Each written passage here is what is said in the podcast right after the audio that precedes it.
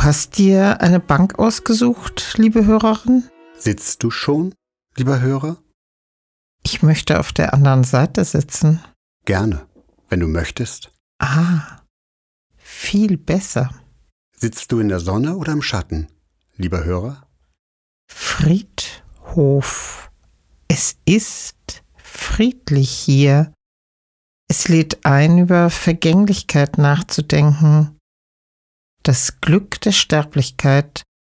So nannten wir die Performance, die wir hier gemacht haben. Wir sterben alle. Das ist sicher. Das ist banal. Das Wissen um die eigene Sterblichkeit ist die Erkenntnis, die uns zu Menschen macht. Ob an Corona, Krebs, Herzinfarkt, Unfall oder Alter, später oder früher, wir werden sterben. Das wissen wir. Aber wie und wann, das wissen wir nicht. Das wollen wir auch nicht wissen. Möchtest du wissen, wann und wie du sterben wirst? Ja, du. Möchtest du das wissen, lieber Hörer?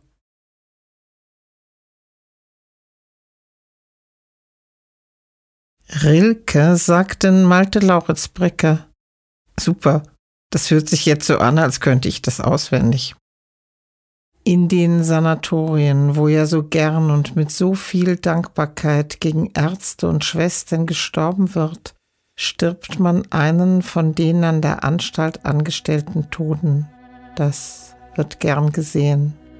Ich glaube, das muss früher anders gewesen sein. Früher wusste man, oder vielleicht ahnte man es, dass man den Tod in sich hatte wie die Frucht, den Kern. Kinder hatten einen kleinen in sich und die Erwachsenen einen großen.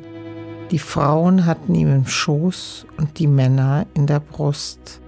Den hatte man und er gab einem eine eigentümliche Würde und einen stillen Stolz.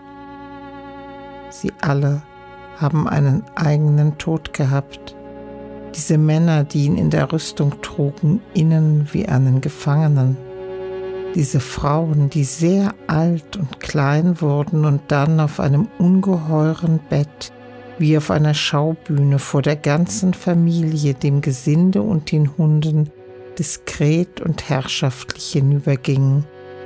Ja, die Kinder Sogar die ganz Kleinen hatten nicht irgendeinen Kindertod.